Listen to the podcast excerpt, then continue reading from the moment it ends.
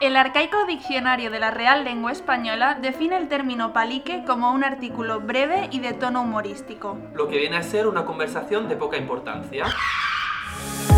Pero el diccionario del Real Podcast define el término palique como algo moderno, Fresco, atrevido divertido y pegado a la actualidad. y para qué engañarnos, un poco friki también. Bienvenidos a Dándole al Palique. con Navila Expósito. E Iván López.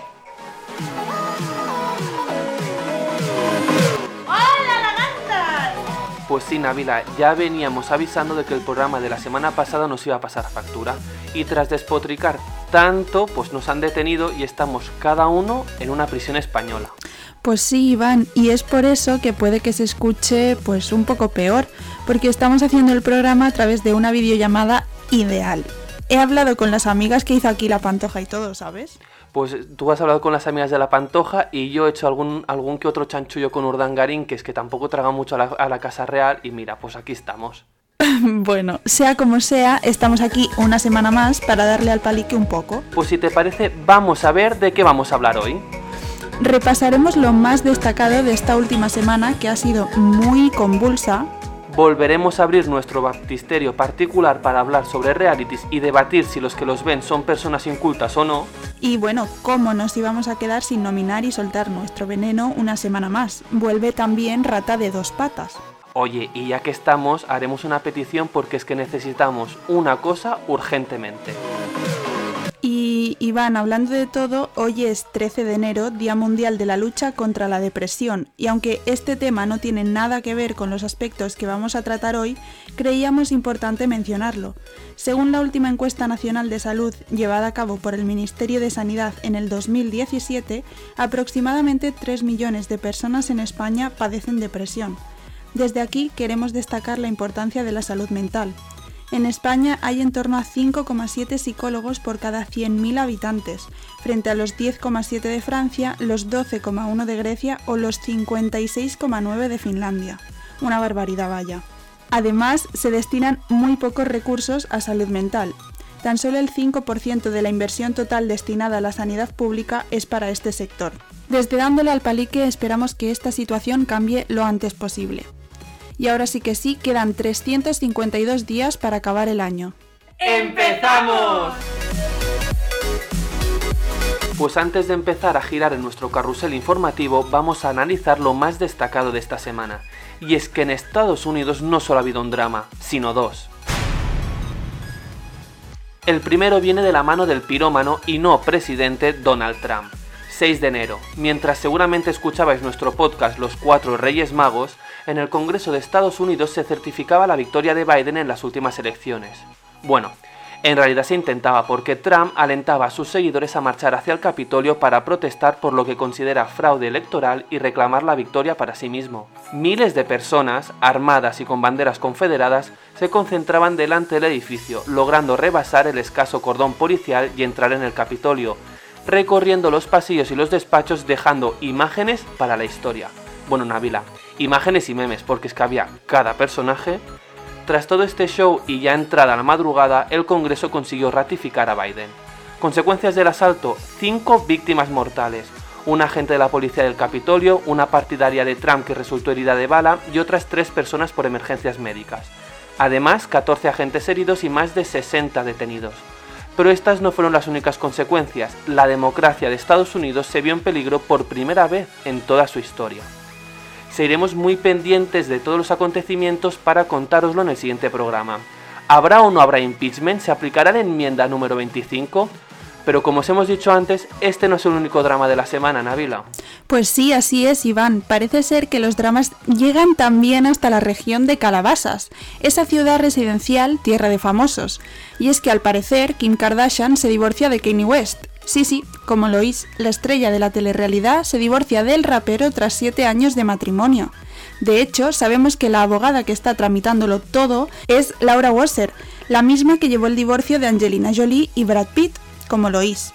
Pero, ¿cuáles son los motivos de la separación? Pues bien, según dicen las malas lenguas, West le habría sido infiel a la multimillonaria con el famoso maquillador e influencer Jeffree Star, aunque este no ha tardado en desmentir el rumor y asegurar que es la mierda más estúpida que ha leído jamás. Pero dejando a un lado esta teoría, se encuentran otras más serias que habrían motivado el divorcio. Al parecer, Kim está cansada de los altibajos emocionales de West causados por el trastorno bipolar que sufre, y él, a su vez, afirma que las Kardashian le hacen sentir como un loco y que le quieren obligar a ponerse en tratamiento psiquiátrico. De hecho, hace unos meses publicó un tuit Iván asegurando que su mujer lo quería encerrar en un hospital y que se quería divorciar de ella por este motivo. Sea como sea, los caminos de estos dos están ya muy distanciados. Y de Kardashian a Jenner y tiro porque me toca, pasamos a hablar de Kylie. Y es que Iván resulta que ha dejado de seguir en Instagram a la que parecía ser su íntima amiga. Sí, sí, la Rosalía. Instagram y Twitter se revolucionaron al ver el unfollow. ¿Qué habrá pasado entre ellas? Pues no lo sabemos. La teoría más racional y lógica sostiene que Kylie ha querido empezar el año haciendo criba en su Instagram y manteniendo entre sus seguidos solamente a su familia, algún club de fans y sus amigos más íntimos, entre los que no se encuentra la Rosy pero existen teorías más faranduleras que hablan de nuevo de infidelidades y traiciones. Veremos qué pasa finalmente. Y ahora sí que sí, volvemos a nuestro país para repasar lo más destacado de esta semanita, que también ha sido muy convulsa en España. Empieza el carrusel informativo. El temporal Filomena llega a España y se mezcla con otros fenómenos adversos que ocasionan nevadas históricas y temperaturas que llegan a los 35 grados bajo cero. Ángela Dobrovolsky, exmujer de Josep María Mainat, en prisión provisional por intentar entrar en la casa del productor. La trama sigue y parece que la mujer seguirá haciendo de las suyas. Y si antes decíamos que Filomena congelaba España, los que no lo hacían eran los precios de la luz. Y es que en vez de congelarse han registrado un subidón histórico disparándose un 27%. María Teresa Campos concede una entrevista a Isabel Gemio y acaban como el Rosario de la Aurora. Tras una serie de preguntas incómodas relacionadas con su vida íntima, la veterana de la televisión se ha sentido utilizada por Gemio, a quien tacha de mezquina. Las navidades pasan factura y los contagios por coronavirus aumentan considerablemente. El exhijastro de Kiko Matamoros va a ser padre junto a su pareja Marina Romero. Como era de esperar, Matamoros ha declarado no haber felicitado a la pareja y tampoco a su exmujer Macoca, ahí Macoque. Eso sí, no paran de lanzarse pullas que vuelan desde el plato de Sálvame al de Viva la Vida y viceversa. Pues hasta aquí el carrusel informativo. Y ahora que ya nos hemos puesto al día, entramos de lleno al baptisterio para contaros toda la verdad sobre el consumo de los realities. Te vengo a decir, te vengo a decir toda la verdad, que te amo Señor, que te amo, Señor, con el corazón. Para que usted se entere que no. Hace pocos días empezábamos el año y con ellos empezaban a promocionar las apuestas de las cadenas. Uno de los contenidos que mayores audiencias cosecha es un buen reality, un programa con una buena cantidad de salseos que te entretenga. Y es que esa es realmente la función principal de este tipo de programas, entretener. Deberíamos empezar a dejar atrás el típico prejuicio de los realities solo los ve la gente inculta. Pues sí que tiene que haber gente inculta si una emisión de la Isla de las Tentaciones barre en audiencia y supera los 3 millones de espectadores. O lo mismo con una gala de Gran Hermano. Así que aquí estamos nosotros, los verdaderos defensores de que un buen reality, no como la Casa Fuerte, es entretenimiento puro y duro. Y es que en ningún sitio pone que Gran Hermano, por ejemplo, sea un programa cultural e informativo. Hoy viajaremos por las entrañas de la televisión y os ofreceremos, con nuestro buen criterio, los mejores realities y esos que no os podéis perder. Así que si eres de esos que considera que la gente que consume estos programas es moralmente inferior o tiene menos criterio, pues chao. Pues si te parece vamos a empezar este viaje televisivo y la primera parada es Mask Singer. Si por mí fuera, si por mí fuera, haría lo imposible por entera. Antena 3 volvió a apostar por un programa de entretenimiento con un buen famoseo para seducir a la audiencia, bueno, o aparte de ella, y crear un evento único. Todo el mundo vio con buenos ojos el estreno de este programa en el que un grupo de famosos, algunos ya pasados de moda la verdad, se escondían tras un gran disfraz y cantaban. Cuatro investigadores tenían que intentar descubrir quién se escondía bajo los disfraces y cada semana se iban desvelando las identidades. A ver, Navila, este programa, ¿tú qué te pasó con él? Eh, bueno, yo de este programa es que no tengo nada que decir. Básicamente porque no sabía ni de su existencia y si no es por ti, porque me lo comentaste, pues no sabría que ha existido ni que ha estado en la parrilla televisiva, así que mm, no es algo que me llame la atención. A ver, la verdad es que yo el primer programa me enganché bastante por, por la novedad, un programa nuevo, diferente, pero lo que empecé a notar con el paso de las galas que yo me descolgué sobre la mitad, porque era tan evidente las pistas que daban que yo ya casi sabía todos los personajes que habían, lo que menos me gustó fue el jurado con un José Mota, que ya está un poco pasado de moda, antiguo, arcaico, repetitivo, pesado. Unos Javis. Eh, Javier Calvo, ah, los Javis no son muy de mi agrado, lo que hacen sí, pero ellos no. Javier Calvo aún lo salvo, pero, pero Ambrosi, en plan, eh, pasado de vueltas. Y bueno, a ver, Navila, creo que aquí compartes opinión conmigo porque Malú, muy sosa Malú. Malú, Malú, Malú, sosísima. Malú ya de los 2000. Malú atrás. Malú. Yo cuando vi que la Malula estaba en el jurado, como ella le llama, es que no, next. O sea, no, no puedo con ella. Me parece una persona muy soberbia. A ver, el problema que yo le encontré es que prometían un casting muy potente y al final para mí los únicos booms fueron en la primera gala que fue Georgina, la mujer de Cristiano Ronaldo, y por la novedad de que nunca había ido a un programa de televisión y la cerdita que era Terelu, y más que nada porque es un rostro de Telecinco y qué coño hacían Antena 3, ¿sabes?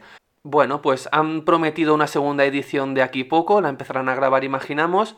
Sí, porque es que ha funcionado como un tiro en audiencias. Eso sí, yo creo que tienen que mejorar el jurado. Han informado además de que Malú, esto creo que te va a afectar un poco, Navila, Malú ha firmado para ser coach de la voz, que te gusta mucho el programa a ti. Mm, sí, pero si está ella no lo veo. Yo, o sea, esta última edición de Antena 3, que ha sido maravillosa, la verdad, la he visto porque los coach me encantaban, mm, sobre todo Laura Pausini y mi Alejandro Sanz, pero yo si está la Malula, mm, no, lo siento, pero no.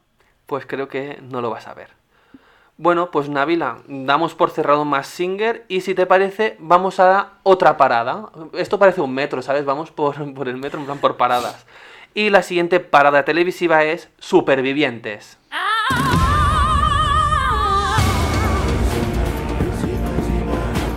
Para conocer el impacto de este programa vamos a conectar con Navila que se encuentra en La Palapa. Muy buenas noches Navila.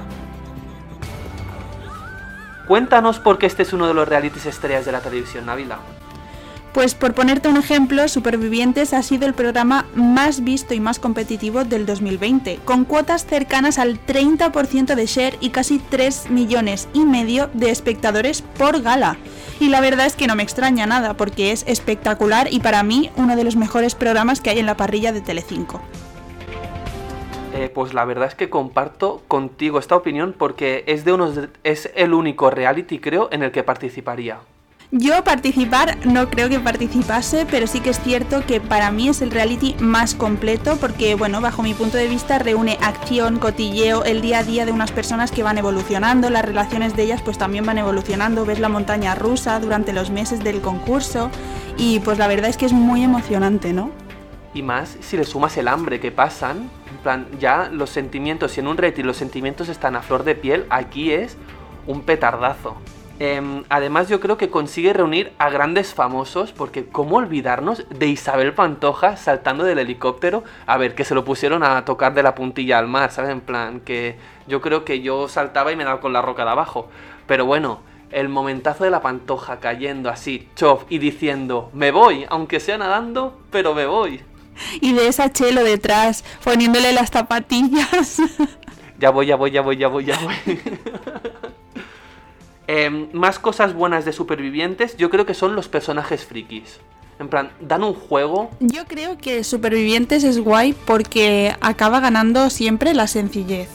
¿No? Es como que llama la atención la parte como más humana, más humilde de las personas y son las que acaban ganando. Sí que es cierto que los grandes personajes dan como mucho boom al programa, ¿no? Y hacen que la gente lo vea y tal, pero los ganadores realmente acaban siendo gente muy común.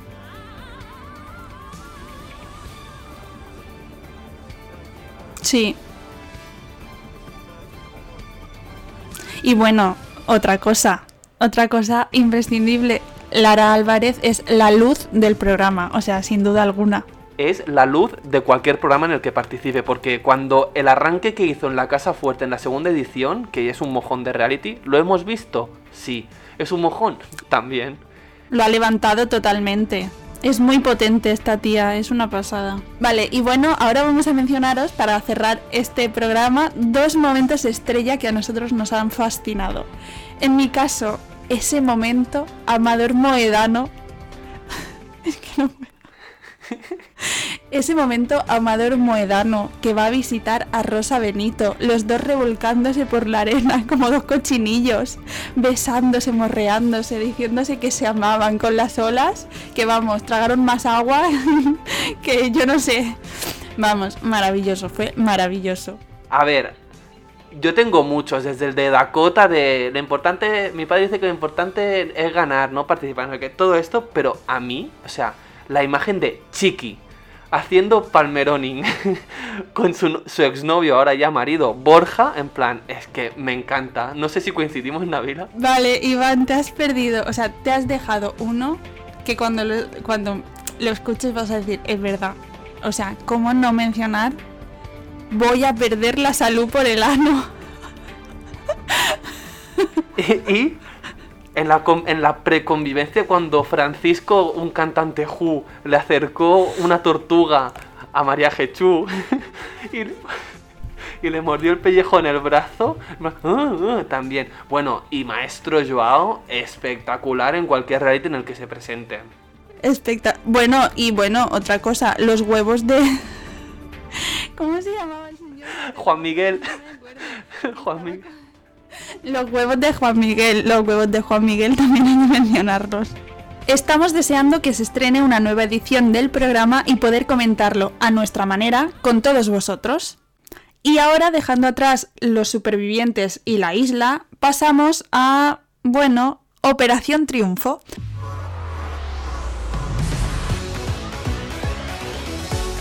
Operación Triunfo es ese concurso que va y viene dependiendo de las audiencias que coseche.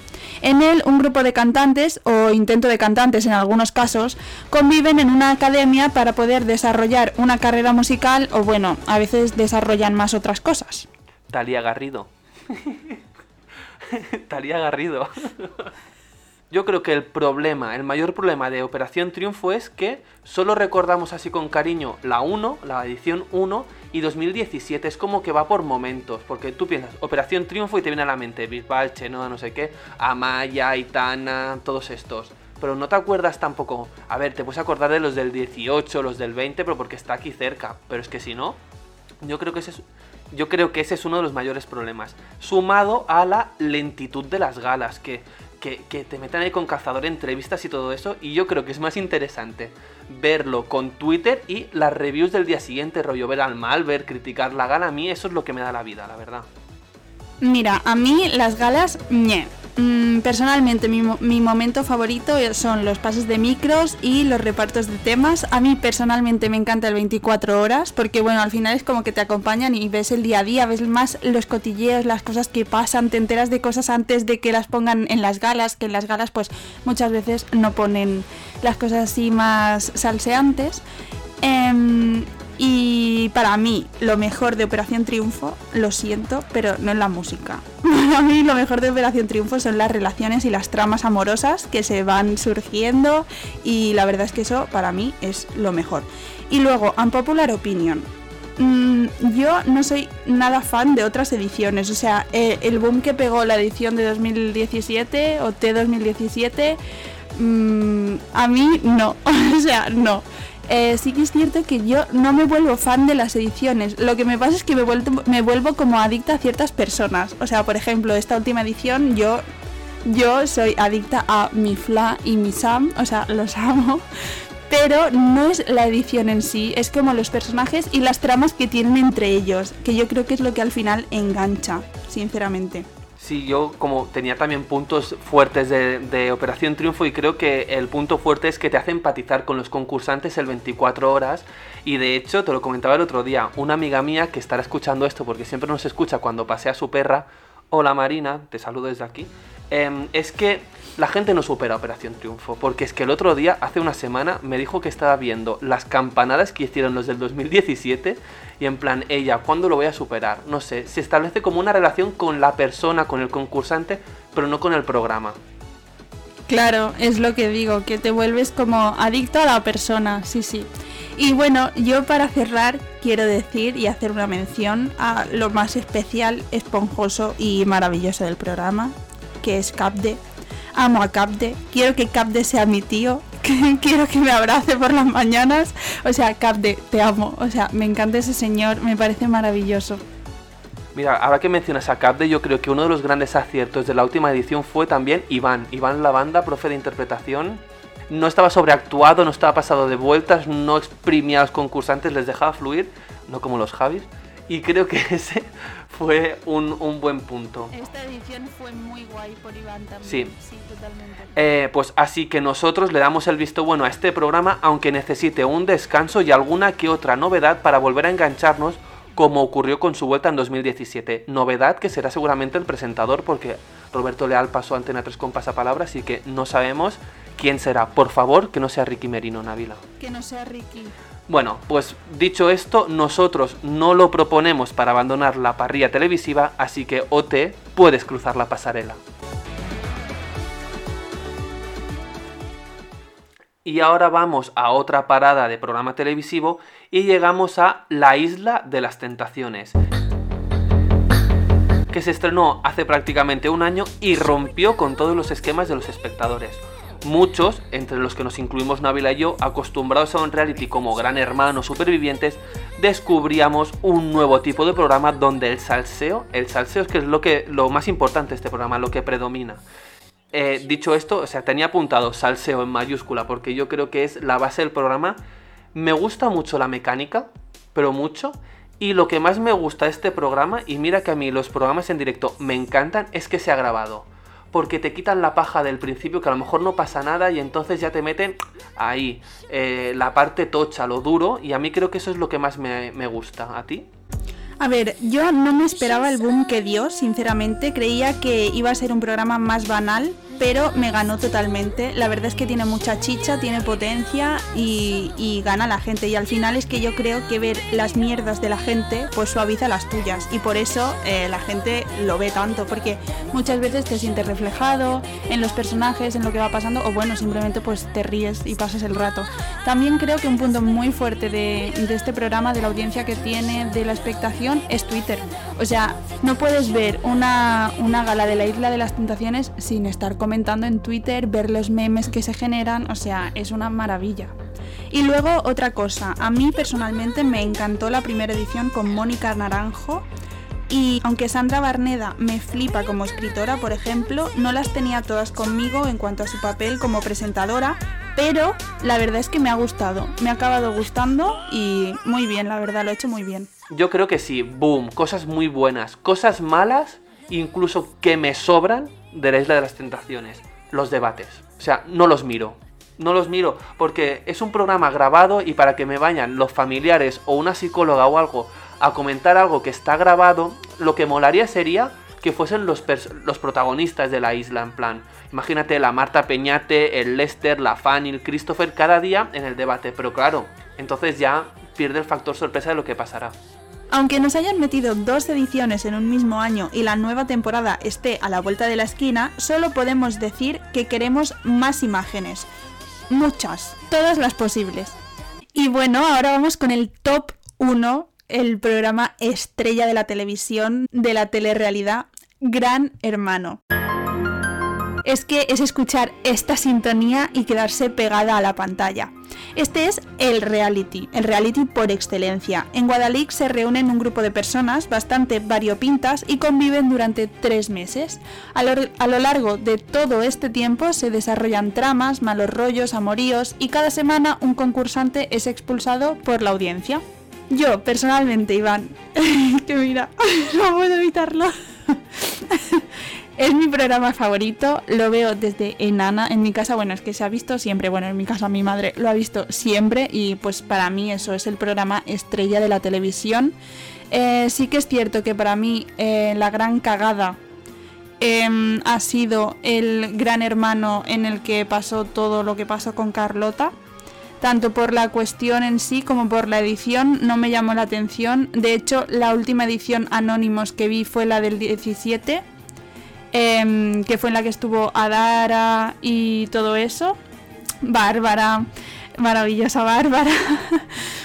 Em, eso, pero para mí la gran cagada, sinceramente, es haberse quedado solamente con Gran Hermano famosos, eh, porque yo, el programa estrella, tal y como nació, la esencia, la base y lo mejor era Gran Hermano Anónimos, donde te metían a personajes, pero que eran pues personas del día a día, personas comunes con las que te identificabas, con las que... Y la verdad, la gran cagada ha sido que no vuelva em, Gran Hermano Anónimos yo creo que otra de las cagadas y el principio del fin fue la marcha de Mercedes Milá. Porque podrían haber seguido el Anónimos con ella. Y sí que es verdad que el VIP Jorge Javier lo domina a la perfección. O sea, no, tenemos críticas hacia el VIP. Nosotros, si nos ponen el VIP y el Anónimos, lo vemos los dos. O sea, es que es así de fácil. Pero Mercedes Milá en Anónimos, un puntazo, la verdad. Y en el VIP, mejor que Jordi González, es Jorge Javier Vázquez, la verdad. Pues para mí los momentazos estrellas de, Gran Hermano son los confesionarios, eh, tanto en anónimos como en famosos, ¿eh? Maestro Joao y Adara en confesionarios, Adara, María, María Jesús tirada en el suelo cuando le dicen que es finalista, Maite Galdeano, em, Maite Galdeano contra Raquel en los confesionarios, clines y psicólogos, aquí, aquí vamos a necesitar clines y psicólogos. Y otra cosa que me encanta, las galas de Halloween en cuanto a ediciones ahora, eh, ediciones favoritas. Para mí, la favoritísima del mundo mundial es la edición de Gran Hermano 15, que nuestra Paula González, o sea, con las piñas, con Omar, con Lucía, la novia, que madre mía, Lucía, qué mala era. O sea, yo de verdad, yo era Team Paula totalmente.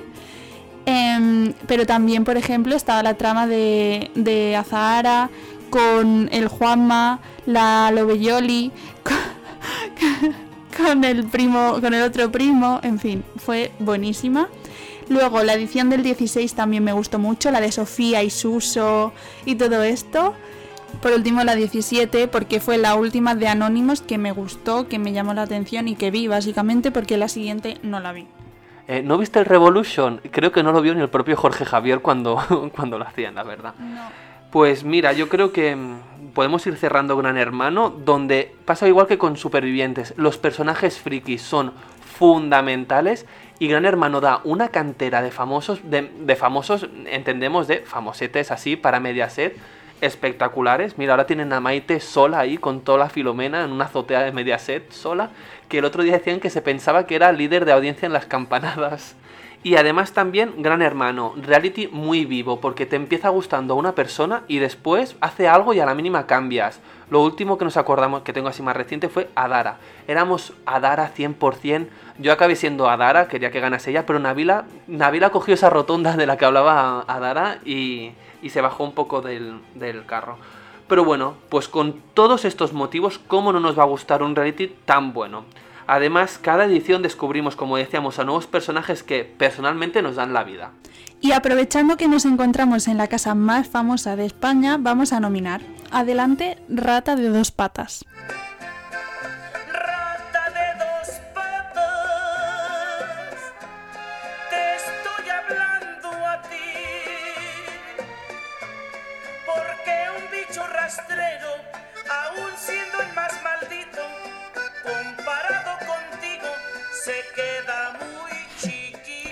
Iván al confesionario.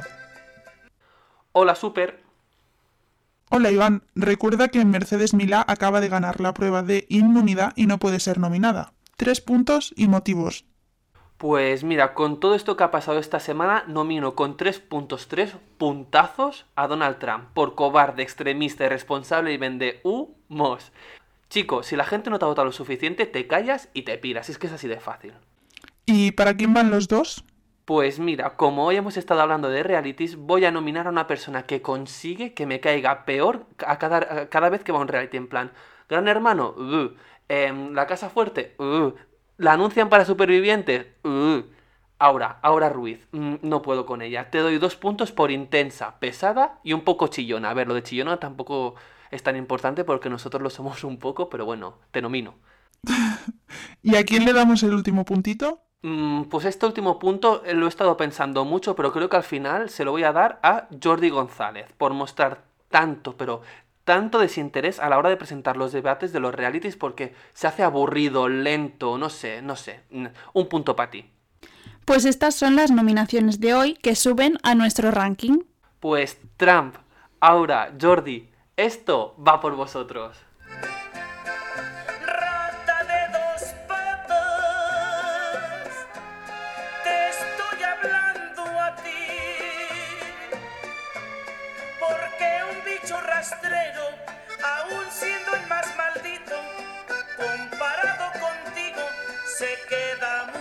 Muy chico. Ale, Navila, ya he cumplido mi dosis de veneno diario y ya me puedo quedar tranquilo hoy.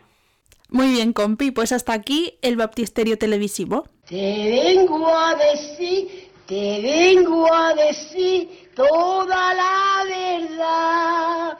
Que te amo, Señor, que te amo, Señor, con el corazón. Para que usted se entere, el que no lo sabe. Pues queridas lagartas, hace un rato decíamos que nuestro reality favorito era Gran Hermano. Tras el escándalo de Carlota hubo una fuga de anunciantes y el programa no volvía a la parrilla televisiva. Parece que está a puntito de volver Návila, pero como no estamos seguros, vamos con Hay una cosa que te quiero decir. Hay una cosa que te quiero decir, que es importante al menos para mí. Querida Mila, desde este, nuestro espacio, te queremos pedir que vuelvas a Telecinco, tu cadena, tu casa, esa que te vio brillar en incontables ocasiones. Te necesitamos. Necesitamos verte en pantalla. Necesitamos que vuelvas a dotar de luz ese maravilloso reality que alguna vez fue Gran Hermano. Necesitamos disfrutar de nuevo de tu carisma, tu inteligencia, tu espontaneidad y tu naturalidad. Tu falta de pelos en la lengua y tus me lo paso todo por donde yo me sé. Mercedes, entendemos por qué te fuiste. Entendemos todo lo que puede haber detrás. Nunca hemos dejado de seguirte y nos encanta ver todas las facetas que nos puedes ofrecer fuera de la telerrealidad. Pero eras la genia en esto y lo vas a seguir siendo. Siempre. Milá, gracias por regalarnos las mejores galas de la televisión, las mejores noches. Gracias por tu ingenio y tu forma de ser. Te deseamos todo lo mejor. Suerte no, porque no la necesitas. Sea como sea, vuelvas o no, gracias por haber sido y haber estado. Atentamente, yo. Hasta aquí hay una cosa que te quiero decir. Hay una cosa que te quiero decir, que es importante al menos para mí. Pues hasta aquí el tercer programa. Recuerden que el programa no se hace responsable de las opiniones de los presentadores. Nos podéis seguir en Instagram buscándonos como arroba dándole al palique Y en Twitter con arroba dándole palique. Nos vemos el miércoles que viene y volveremos a analizar lo más destacado de la semana. Nos meteremos en otro baptisterio y seguramente en otro lío. Volveremos a hacer nuevos amigos al nominar a tres ratas y enviaremos otra carta. Y ahora os dejamos con una canción maravillosa, una canción maravillosa de una de las protagonistas de esta telerrealidad que se llama Déjate querer. Para todas vosotras. Hasta la semana que viene. Te veo en todas partes, hasta te veo la rumba, ya te pillé en el gym, visto que te bajo ese gym. Te veo en todas partes, secuestraste mis sueños, ya no me aguanto un día más.